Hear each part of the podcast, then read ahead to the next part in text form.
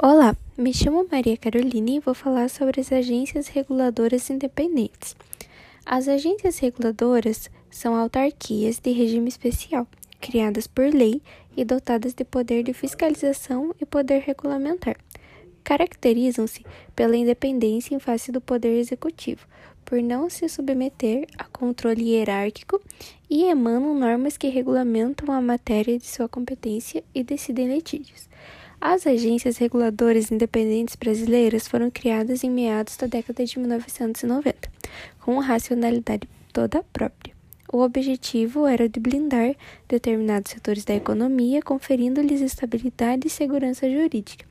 Isso se deu sobretudo na infraestrutura e em atividades socialmente sensíveis, ou seja, uma vez que envolve monopólios e ou oligopólios, de titularidade pública, bem como atividades privadas com barreiras de entrada e regulação intrusiva, a influência estatal é bastante significativa.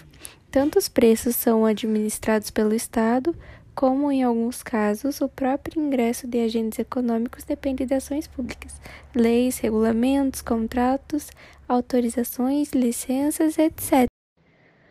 Boa noite, eu me chamo Maria Eduarda Matos e irei falar sobre as agências executivas.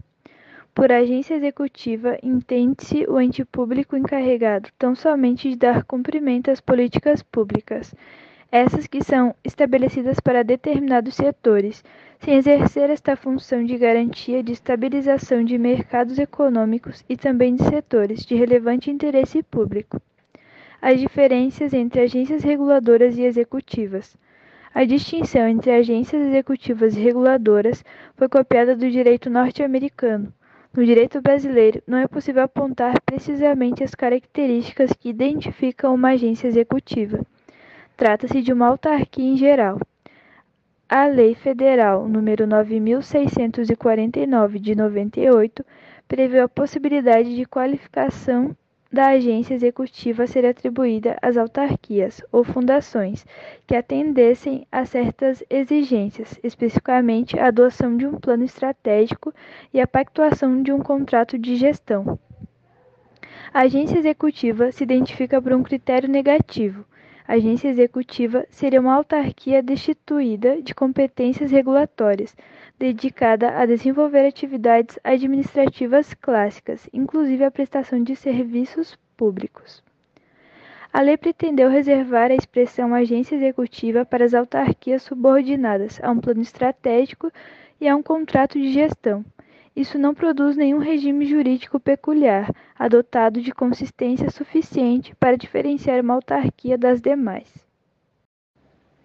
Em face do direito brasileiro, a expressão agência executiva pode ser considerada equivalente à autarquia especial. O aspecto distintivo que conduzisse ao reconhecimento de uma agência executiva seria exatamente aquela que produziria o surgimento de uma autarquia especial. De modo diverso se manifesta Paulo Modesto, que assevera que a novidade das agências executivas é que elas introduzem o direito brasileiro um mecanismo flexível de modificar o regime de autonomia ou independência de autarquias e fundações públicas, mediante um simples ato administrativo de qualificação. Boa noite. Dando continuidade ao nosso trabalho, falarei sobre política agrícola e fundiária e sobre a reforma agrária. Começando com política agrícola,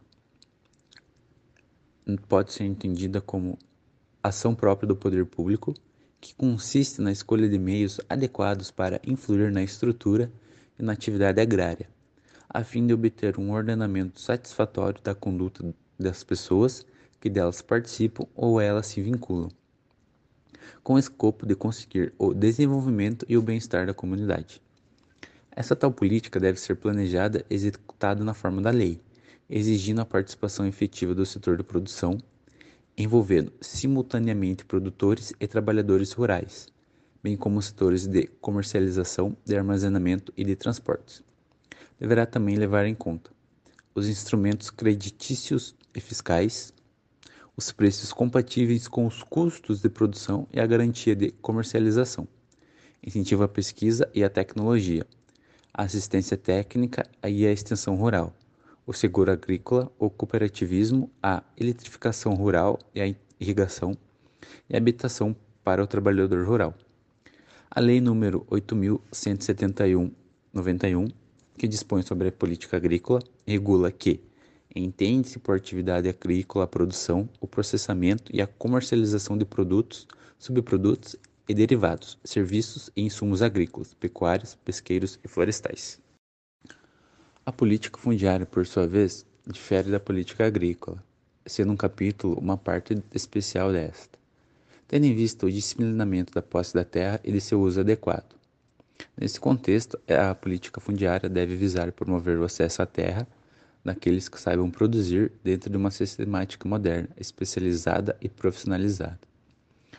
A Constituição Federal criou o chamado uso capião constitucional, ou prolabore, em favor daquele que, não sendo proprietário de imóvel urbano ou rural, possua como seu, por cinco anos ininterruptos, sem oposição, área de terra em zona rural, não superior a 50 hectares, tornando-se a produtiva por seu trabalho ou de sua família e tendo nela sua moradia.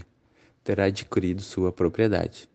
Porém, em contrapartida, vedou qualquer possibilidade de uso capião em imóveis públicos.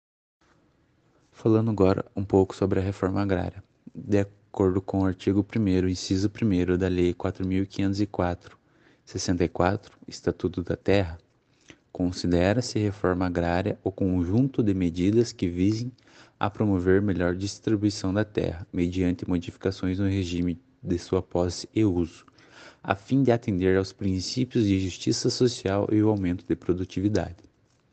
Desta forma, a reforma agrária deve ser entendida como um conjunto de notas e planejamentos estatais, mediante intervenção do Estado na economia agrícola com a finalidade de promover a repartição da propriedade e renda fundiária.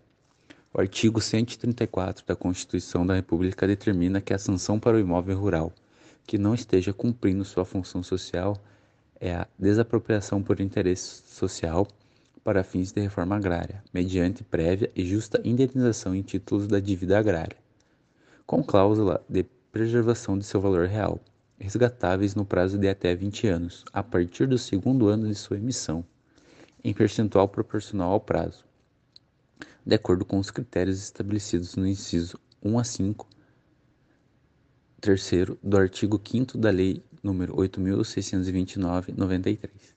Entretanto, as benfeitorias úteis e necessárias são indenizadas em dinheiro.